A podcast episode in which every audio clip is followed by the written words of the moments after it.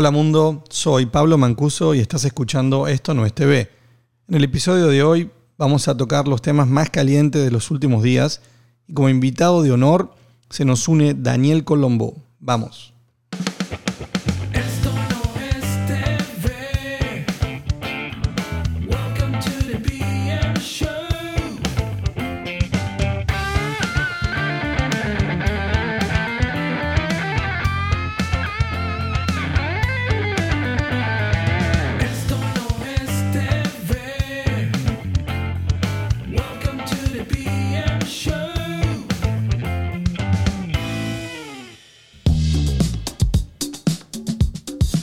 Hola amigos, bienvenidos.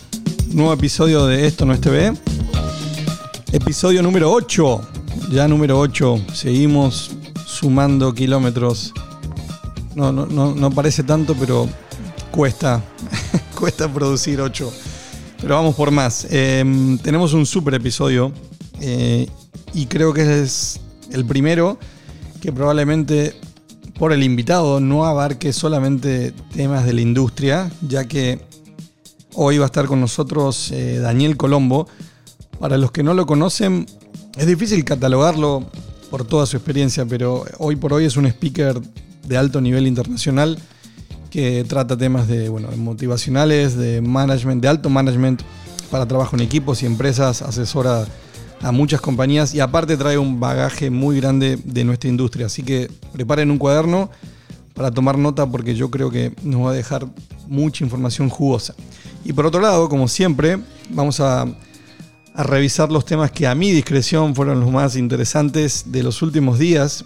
Eh, cuando grabamos un episodio eh, quincenal, es decir, que entre uno y otro tenemos dos semanas de diferencia, es tanta la información que puede suceder en ese periodo que es difícil definir cuáles son los temas más importantes porque hay muchas, muchas, muchas noticias de, que impactan. Eh, pero bueno, creo que tenemos las, las mejores, así que si les parece, arrancamos.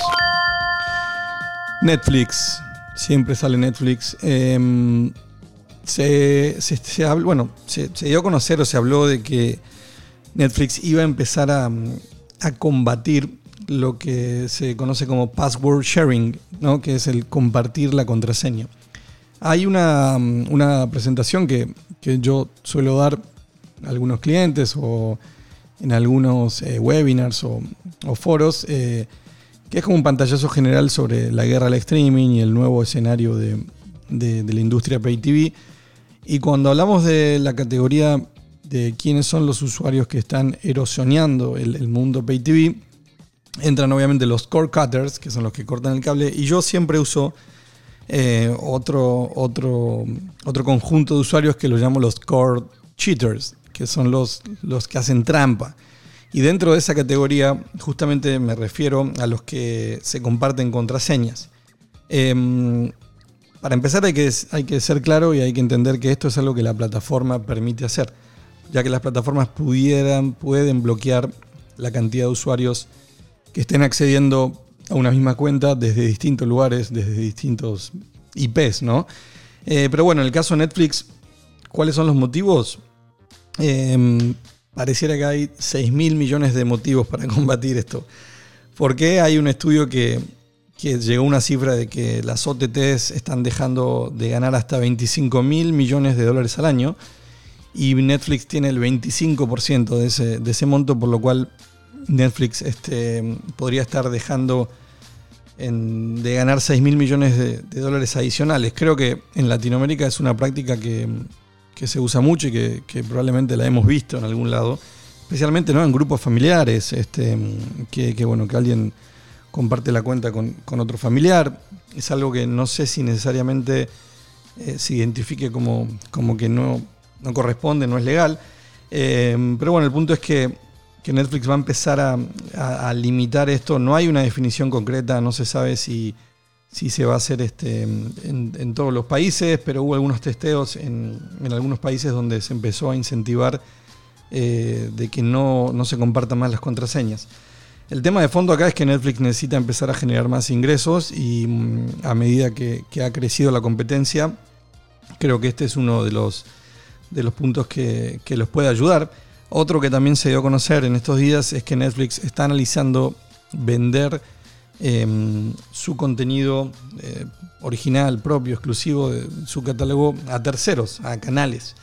Algo que, que sucedió con algunas, algunas producciones, como eh, House of Cards y, y alguna que otra más, pero no necesariamente ellos eh, han abierto esa puerta de que, de que algún interesado pueda comprar contenido, pero es otra vía de ingresos que, que están analizando para, para el futuro y va de la mano mm, con lo que decía recién de, bueno, más competencia, va a estar más difícil el crecimiento, así que tenemos que encontrar nuevas formas de, de ingresos. Por mi parte, mientras no, mientras no avancen con, anali- con analizar e incorporar publicidad, eh, bienvenido sea, pero no lo descartaría. Hoy por hoy no se puede descartar ningún, ninguna, ningún método de monetización. Así que bueno, eso fue lo primero con Netflix. El otro tema que también es eh, amplio, porque creo que, abarca varias, varias cuestiones de, de qué está pasando hoy con las ventanas de, de contenido, y específicamente con el cine, que es algo que hemos venido hablando por los anuncios de las, de las plataformas eh, de streaming, pero eh, hubo un jugador muy importante que es Disney, que hizo algunos anuncios que creo que terminan de, marcar o terminan de, ayudar a definir que la ventana de- del cine está en graves, graves problemas. Eh, estamos hablando de Disney y cuando hablamos de Disney hay que entender de que ellos, por ejemplo, en el 2019 eh, representaron el 47% de- del mercado del cine en general. Entonces lo que ellos definan claramente no es menor. Eh, lo que anunciaron primero fue, se hicieron varios anuncios, pero que, bueno, que Black Widow, que es parte del universo Marvel, y Cruella eh, van a ser estrenados al mismo tiempo en cine y en la plataforma Disney Plus dentro de lo que ellos llaman Premier Access, que es ¿qué significa Premier Access? De que uno tiene que pagar un adicional que son 30 dólares para poder ver ese estreno. Eh, todo esto detrás básicamente del concepto de que, bueno, de que el cliente tenga la opción de, elegir. Pero yo creo que el trasfondo es más, es un poco más, un poco más, más, más- grave, ya que pareciera que un socio que, estratégico que ha sido históricamente en las salas de cine eh, eh, está recibiendo golpes duros de, de, bueno, de los que eran sus, justamente sus, sus, amigos, sus socios, ¿no? Los productores de contenido.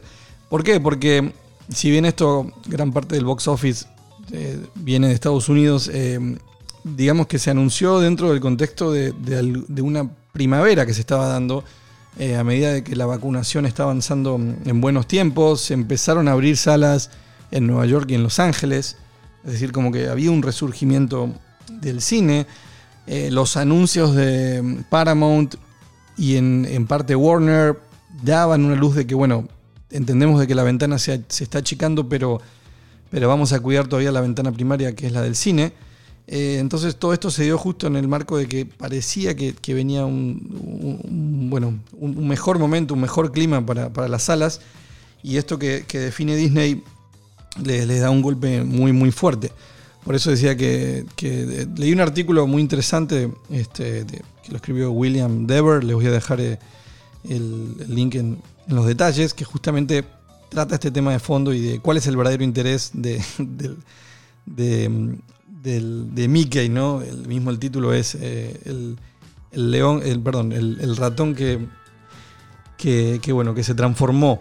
Este, ¿Por qué? Porque al final el fin es, bueno, de qué manera ellos pueden generar más ingresos sin importar que estén tomando una decisión que va a afectar a una industria que siempre ha sido socia de ellos. Eh, el resto de los anuncios eh, fueron también, eh, bueno, que hay otros títulos, como por ejemplo Luca, que va a ir directamente sin cargo adicional a, Disney Plus.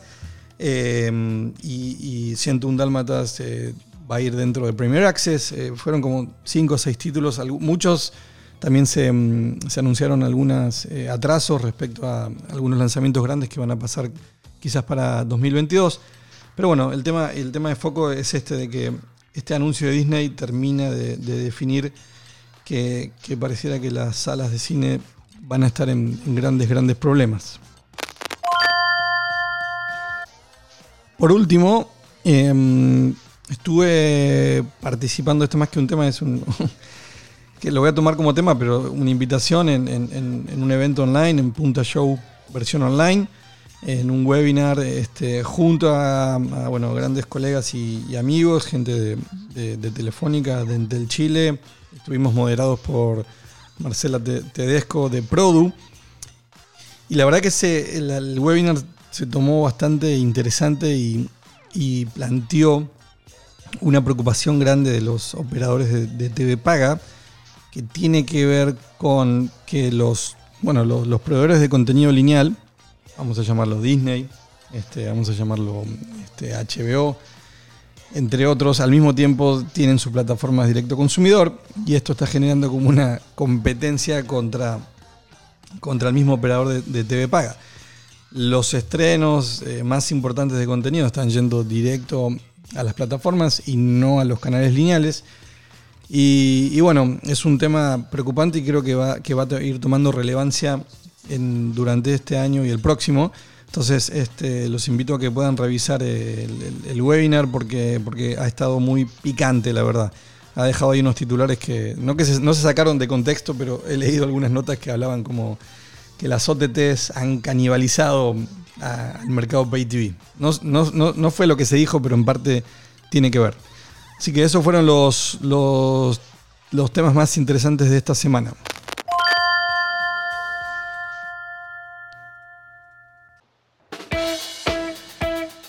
Bueno, llegó el momento más importante, como siempre digo, el más importante de- del podcast, el momento del invitado. Y hoy, la verdad que es un invitado más que especial, para mí es un honor que, que esté con nosotros y este, agradezco muchísimo que, le dedique un tiempo porque tiene una agenda muy complicada. Voy a tratar de presentarlo rápido porque si, empezamos a decir todo lo que hizo, vamos a tener que usar el podcast completo. Está con nosotros Daniel Colombo. Em, Daniel, si hoy lo googlean por si no lo conocen, aunque muchos lo conocen, van a, van a encontrarlo muy rápidamente porque está en todos lados. Eh, escribió ya 30 libros, hoy es un speaker internacional de mucho renombre. Eh, también lo pueden encontrar en YouTube porque tiene su propio canal con muchos videos motivacionales. Eh, se encarga y trabaja como consultor de alto management en grandes compañías.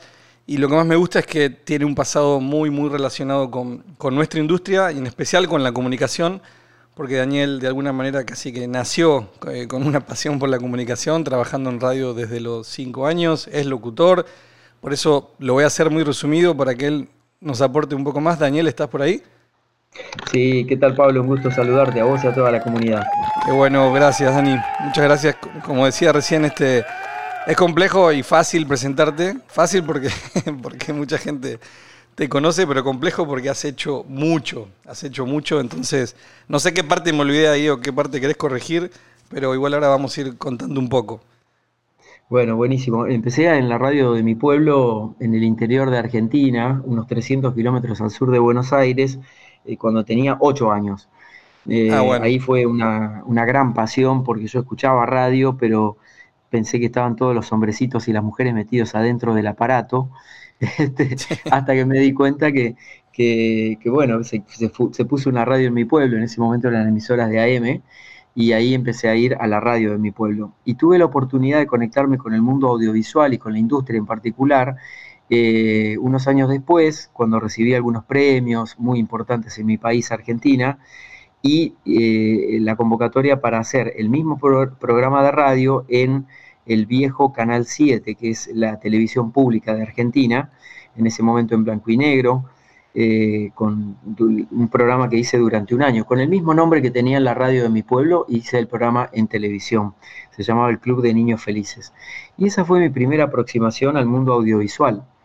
Pasaron los años, trabajé muchísimo tiempo en radio y después de hacer el servicio militar, que en ese momento era obligatorio en Argentina, me convocó un conocido para irme a vivir a Ushuaia, Tierra del Fuego. Para los que no se ubican, eso es el extremo sur de América y muy cercano a la Antártida. Y ahí tuve la oportunidad de relacionarme puramente con la industria comprando latas, comprando películas para el primer canal de cable que hubo en Tierra del Fuego, que se llamaba Televisora Austral. Y ahí me relacioné con los compradores y vendedores de programas para televisión. Y muy poco tiempo, de- muy poco tiempo después, unos tres años después de esa experiencia, ya tenía ganas de venir a Buenos Aires a tener mi título de locutor. Yo siempre lo había hecho como, como algo amateur. Me vine a estudiar a Buenos Aires y recibí una convocatoria de Leda Films, que era una distribuidora, es una distribuidora muy importante de Sí, sí, muy conocido. material para, para televisión. Así que estuve unos años ahí con Pedro Leda, trabajé después en Sintelva y Michigan, Space, ISAT, Infinito, la proyección internacional de Match Music, eh, la representación internacional para el cono sur de los canales de Televisa, siempre trabajando dentro de la industria en el área de comunicación y marketing o mercadeo.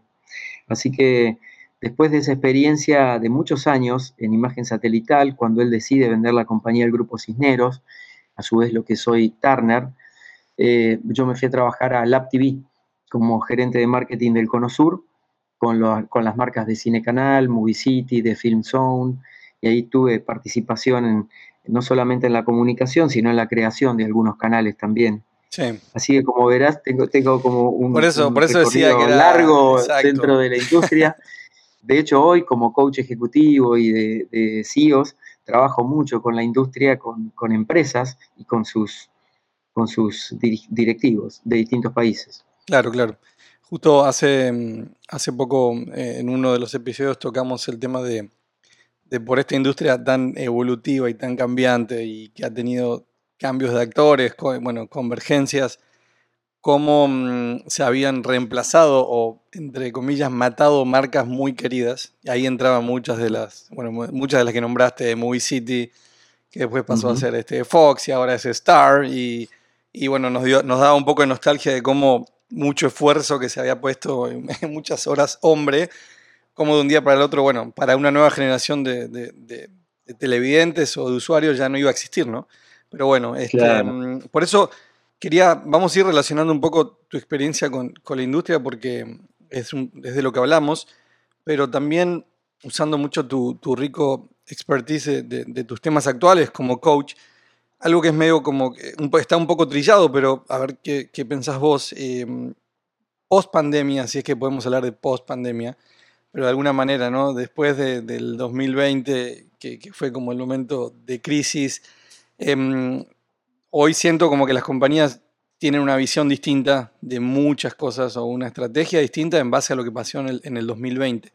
Entonces, en ese sentido, ¿qué, qué consideras vos que, cuáles son los skills más importantes que, que debiese tener un líder hoy después de lo que pasó en el 2020? ¿Hay, ¿Cambió algo drásticamente? O sea, vos notás o estás viendo que los equipos te dicen, Daniel, eh, ¿qué hacemos para estar preparados para otra crisis de este nivel? ¿Cómo, cómo lo manejamos? Eh, Sí, ahí sí, concretamente sí, con la gran mayoría de los clientes que trabajo, tanto en Argentina como en diversos países. Yo generalmente trabajo en 18 países, tanto dando conferencias como haciendo consultoría, como trabajando con equipos y con líderes. Sí se han transformado cosas. El principal cambio de mindset creo que tiene que ver con que pensábamos que las crisis iban a ser cuestiones temporales o cuestiones muy coyunturales de nuestra industria y que iban a ser puntuales, es decir, crisis de alguna manera predecibles podíamos tener un protocolo, un manual de crisis que nos permita gestionarla. Hoy esas crisis son prácticamente permanentes, tal vez de menor o mayor intensidad, y necesitamos estar muy flexibles ante la crisis. Eh, otra cosa que observo en este momento, Pablo, es que eh, los líderes han necesitado estar cada vez más cerca de sus equipos, por más que trabajen a distancia. La industria audiovisual, en, en todas sus facetas, es una industria acostumbrada a trabajar a distancia eh, por, por, la modalidad que tiene, ¿no? Estamos hablando, yo vengo de la vieja época donde en el canal de Ushuaia programábamos en, en videocassettes, en ese momento Claro, claro. en formatos Sí. como, como Umatic, digamos. Eh, pero actualmente eso ya, ya obviamente está perimido y toda la gestión de equipos hoy está muy dada por la gestión a distancia, con talentos distribuidos en distintos continentes y demás. Y lo que sí he visto, una gran sensibilización desde el punto de vista humano, es decir, preocuparme por qué le pasa a mi gente mucho más allá de la contingencia de la pandemia, cómo están, que se sientan contenidos, porque en definitiva no hay nada más importante que la vida humana o que el equilibrio emocional de las personas, la satisfacción de, de las tareas bien hechas. Entonces, nosotros junto con vos, con, con tu padre también, que nos hemos encontrado en, en ferias, exposiciones en distintos países en aquellos años, hemos vivido momentos muy rutilantes de esta industria, donde se invertían millones y millones de dólares en acciones de marketing, en grandes eventos internacionales, eh, y hoy eso obviamente está por lo pronto un poco en stand-by, ¿no? Sí. Entonces, me parece que estamos entrando en una era, eh, inclusive en esta industria, donde es muy valioso el tema de compartir el conocimiento, compartir experiencia, socializar con, dentro de la industria, hacer docencia eh, y, por supuesto, reinventarse. Hay muchas compañías a las que tengo la oportunidad de asesorar dentro del segmento audiovisual que, bueno, están, están trabajando fuertemente en esa reinvención. Algunos se, se están yendo por el camino de los espo- eSports, otros por el lado del streaming propio, otros están creando otro tipo de alternativas, están reformateando completamente el marketing de sus marcas. Entonces, todo eso influye mucho también desde el trabajo que yo hago con los equipos, eh, alineando eh, a esos equipos para que tengan el balance, para que tengan la- el, el- el input de innovación que se necesita. Claro, sí, sí. Este, bueno, y coincido y, y sí pareciera como que, que por eso algunos skills más blandos, por decirlos, empiezan a tomar una relevancia más importante, ¿no? Este, Sí. Y en el manejo de equipo primordialmente porque, bueno, quedó claro que sin los equipos humanos no había nada, nada, nada más que hacer. Este, así que por eso te, te quería preguntar por ese lado. Y ahí tocaste una palabra que también lo, lo veníamos pensando y, y probablemente fue una de las más utilizadas en el 2020 y todavía, el reinventarse, ¿no? Em, Sí. Esto en nuestra industria pareciera que, que- que, bueno, se predica mucho, aunque yo creo que en la práctica no necesariamente todavía habían sucedido cambios como los actuales de reinvención real. Eh, al final, si, si miramos ¿no? la, un poco lo que decía, sí, en la parte de, bueno, antes el tráfico de contenido era logístico, había que enviarlo por, por ruta, hoy ya, hoy ya está todo en la nube, pero fuera de eso, no sé si es que había algo tan de fondo en el negocio. Pero bueno, se habla constantemente y es como el consejo de cualquiera, cualquier amigo otro, ¿no? Bueno, tenés que reinventarte. Es como, no, es que eh, si en otra industria que la, pandemia le pudo haber pegado más, el primer consejo es este de reinventarse y se escucha mucho sobre eso. Eh, ¿Vos crees que, que es una, sí, es una palabra que está de moda o realmente hoy las compañías y las personas ya tienen que tener este, este punto de reinvención como, como un eje realmente estratégico? ¿Hay un método para reinventarse? ¿Hay, ¿Hay alguna metodología que uno ya pueda plantear como en el ADN de una compañía nueva o, establecerlo en una antigua? ¿Cómo, cómo, cómo- abordás cuando te, alguien que te viene, un cliente que te dice necesitamos reinventarnos? Bueno, lo primero que podemos considerar ahí, tanto en forma individual eh, como profesionales, eh, desde el punto de vista personal también, eh, y como compañías o equipo de trabajo, es el tema de la flexibilidad cognitiva, es decir, la habilidad que tiene nuestro cerebro para una neuroplasticidad, es una función propia del cerebro de seguir aprendiendo y expandiéndose cada vez más. En general lo que sucede en las organizaciones, y lo observo mucho también en la industria, es que una vez que se generó cierto marco de, entre comillas, éxito o de, repercusión, se quedan un poco estancados o, amesetados ahí. Y te diría que eso no es muy bueno para la hora de reinventarse. Eh, se reinventan más rápido las compañías que tienen más sacudidas más fuertes, que tienen desafíos casi permanentes para, te diría incluso ponerlo en términos de supervivencia. Y esta flexibilidad cognitiva tiene mucho que ver también con la habilidad de aprender a desaprender y volver a aprender, pero desde un nuevo lugar. Y esto es algo también que por más que adquirimos nuevas competencias todo el tiempo en la industria, necesitamos aprender a gestionar. Y para eso se necesita moldear esta, esta mente, esta mente corporativa, donde todo el equipo esté alineado detrás de no solamente ya la búsqueda de la excelencia en el producto que ofrecemos, en nuestros servicios, sino de eh, cómo estar abiertos a lo nuevo, cómo salir del chip eh, de siempre. Eh, a veces escucho que dice, bueno, pero acá siempre hicimos las cosas de esta manera, Sí. o se añora mucho el pasado, ¿no? Se quedan mucho añorando el pasado. No, porque hace 10 años hacíamos tal cosa y te cuentan la historia. Esa es la historia que todos nosotros nos contamos adentro nuestro como para justificar la inacción. Sí. Y en este, este no es el momento de la inacción, porque muchas compañías realmente la están pasando mal y se quedan paralizados. Este es el momento de la acción creativa provocando el resultado, de alguna manera agitando ese resultado y todo parte de ese aprender a desaprender, ¿verdad? Esa me parece que es una condición fundamental. Perfecto. Este, mm, bueno, clarísimo y con muchos fundamentos. Este, mm, otro tema, a ver, que también está relacionado un poco con, con la industria y con el momento actual. Em, estamos como una, en una era de hiperconectividad, em, ¿no es cierto? De, la pandemia forzó de alguna manera también a estar más conectados que antes, por lo menos con distintos medios. Em, y llevándolo al nivel de, y, y yendo un poco también a tus raíces, a nivel de contenido, también vemos que hay una, yo siempre lo hablo, un océano de contenido gigantesco, de mucha calidad y, al final todo es una guerra por la atención. Este mismo, bueno, tú tienes muchos canales de comunicación y ahora estamos grabando un podcast que, que- espero lo, escuche mucha gente, pero sabemos que es complejo esto de lograr la atención, lograr el tiempo de, de la audiencia en general, independientemente del medio, ¿no?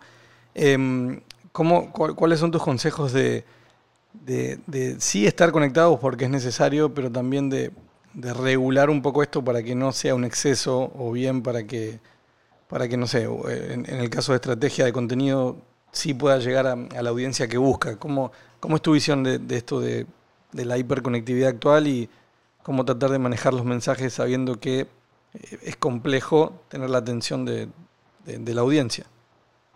Mientras te escuchaba formular la- este- esta pregunta, eh, me estaba acordando de un eslogan de una de las plataformas de podcast donde tengo los míos, de hecho es la productora de mis podcasts que se escuchan en Spotify, iTunes, igual que estos, y en todo tipo de plataformas. Eh, esta plataforma se llama WeTalker, y en WeTalker tenían un eslogan que dice, te hablamos al oído. Eh, es muy interesante el hecho de la personalización y ultra personalización de los mensajes, ¿sí? La brevedad, el nivel de atención, como vos decías, fluctúa muchísimo. Te lo voy a poner en otro ejemplo, que también forma parte de mi desempeño profesional. Yo soy entrenador en temas de, de media training, entrenar a los, a los voceros ejecutivos para hablar ante los medios de comunicación. Y la atención hoy en este mundo virtual fluctúa aproximadamente eh, en, situaciones presenciales. Por ejemplo, si estoy dando una charla o una conferencia, cada tres minutos. Quiere decir que cada tres minutos o menos necesito hacer algo que, disruptivo o algo que lo saque de ese estado de latencia en el que puede estar el público. Y por eso vemos, por ejemplo, en muchas plataformas de streaming contenidos cortos eh, y eh, que son muy, muy apetecibles por, por el público. Y ahí me parece que hay una gran oportunidad, hablando de reinventarse, en la creación de, estos contenidos mucho más cortos y mucho más dirigidos a públicos específicos. Ahí después en, otro tipo de medios, como por ejemplo la televisión de pago, necesitamos hablar de cómo monetizar eso, cómo llevarlo desde la gestión comercial también. Eh, me acuerdo cuando, cuando empecé en esta industria, que mi rol dentro de las distribuidoras de, de programación que les mencioné al comienzo era vender películas para los canales de televisión y el incipiente mundo del cable. Sí, Estoy hablando del año 88, 89. Eh, entonces viajaba por todos los países presentando el catálogo y después se hacía esa logística terrestre o aérea, ¿no? En ese caso, para llegar a otros países. Eh, y los programas eran largos, ¿sí? Y las películas eran largas y lo más corto eran los dibujitos animados, ¿no? Con episodios de 20 minutos, 25, en tres bloques. Eh, la media hora TV famosa. Bueno, me parece que hoy estamos yendo como a cápsulas, a contenidos más cortos eh, y la posibilidad también que es muy atractiva, que la estamos viendo en las plataformas de streaming, donde la gente se puede armar su propio canal de televisión prácticamente. sí, Eso es lo que, lo que observo que, que- que podemos tener en cuenta. Otra cosa que cambió mucho, Pablo, eh, y que yo trabajé mucho en la industria, en los orígenes, es en la eh, relación con los medios de comunicación, es decir, cómo cada uno de estos actores de la industria se relaciona y se da a conocer ante los medios especializados del trade o los medios masivos. Y me animo a decir con, mucha certeza que fui uno de los primeros que, estableció como programas de relacionamiento constante con los medios de comunicación eh, en aquellos años. Eh, me acuerdo cuando lanzábamos los canales, era un trabajo muy artesanal, eh, fue, fue toda una notoriedad. Hoy en todos los medios de comunicación online y offline hay secciones dedicadas a, a televisión y abordan lo que es free TV como pay TV, ¿no? en todas sus formas. Pero en aquel tiempo no estaba la costumbre de, de considerar al medio cable en aquel momento como un medio. Se lo consideraba como algo menor, como algo complementario. Eh, algo así como lo que pasó con el mercado de la publicidad. Recordarás que al comienzo se consideraba como que el cable, como no se medía y demás, no era apetecible para las agencias de publicidad o los anunciantes. Eh, y en aquel tiempo, eh, en este tiempo, mejor dicho, en este tiempo, las comunicaciones también con los medios que amplifican lo que nosotros hacemos cambiaron radicalmente también. Se necesita más síntesis, es mucho más visual.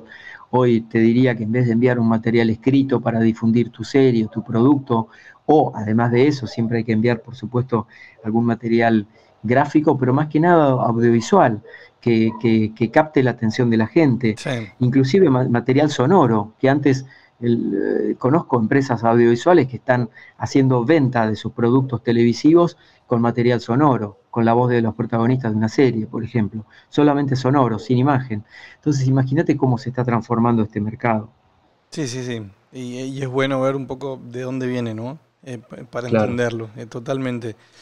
Y a ver, una, una de las últimas preguntas que te quería hacer, y de paso para algunos de los laureles que no mencionamos, que, que bueno, que, que actualmente sos LinkedIn Top Voice, ¿no? Sí. Que, es una, es una de las redes donde yo más energía in- invierto, porque me gusta, este, y para los que no lo saben, eh, eso es un es como de alguna manera un premio, bueno, o un título que se otorga a, a los creadores de contenido dentro de LinkedIn que más han aportado durante un año. Este, así que bueno, y Daniel es eh, actualmente es uno de esos de, de Latinoamérica, de habla hispana.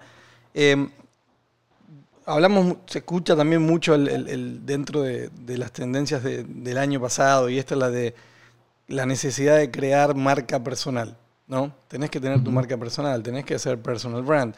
Y generalmente se lo asocia mucho como a la relación de, si querés buscar trabajo, tenés que hacer marca personal. Cuando creo que no necesariamente se refiere a eso, y en, y en LinkedIn se ve mucho el tema. Em, ¿Qué, es lo, tu visión o cuál es tu consejo respecto a esto de sí, es necesario tener una marca personal?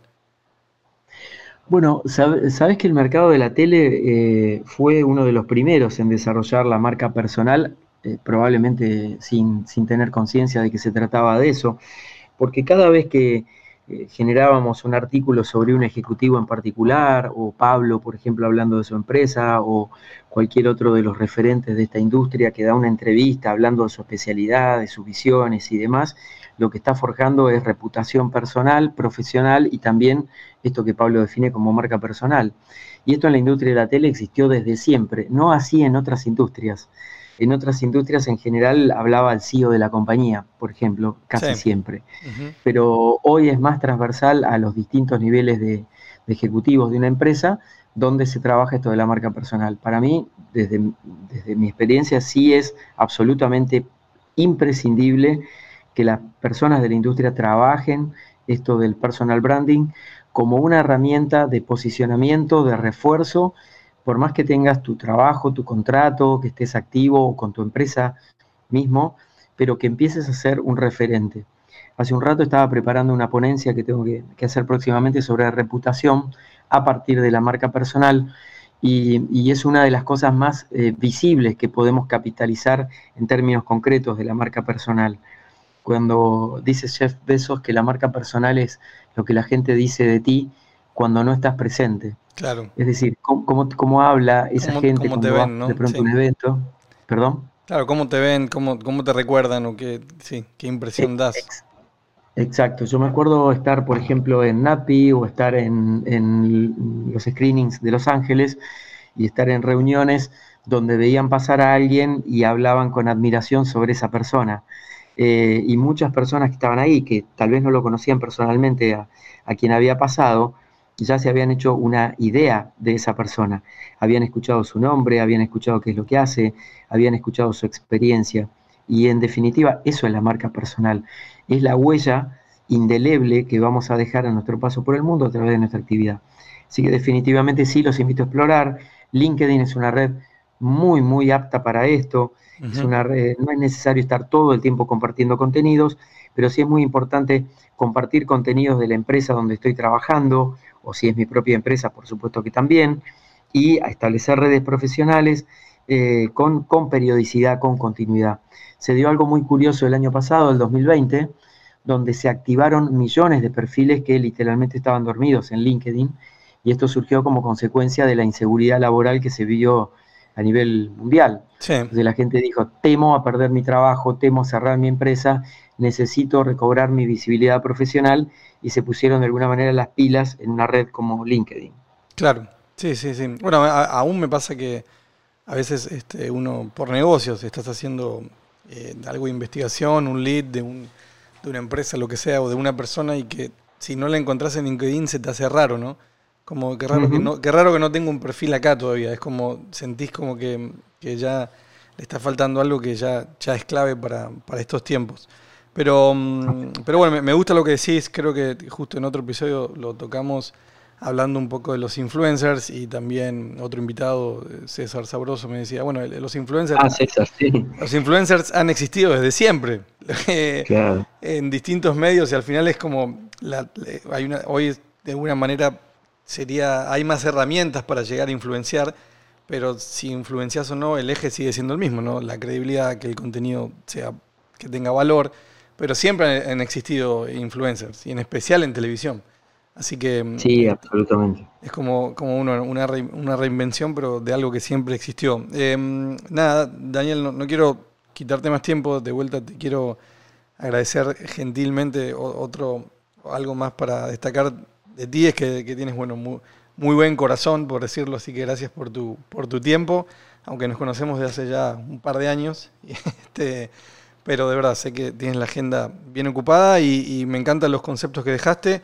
Eh, voy a dejar en- ahí en, en- los detalles del podcast tu- tus datos. E igual es bastante fácil, como lo dije al inicio. Pueden googlear Daniel Colombo y van a llegar rápido, pero ahí dejamos eh, tu información. Muchísimas gracias, Pablo, por esta oportunidad de compartir y por devolverme un, un pedacito de, de la industria que amo tanto. No, no, gracias a vos y bueno, te mando un abrazo grande. Hasta pronto. Bueno, eso fue todo por este episodio. Gracias por estar acá nuevamente. Nos estamos oyendo en breve.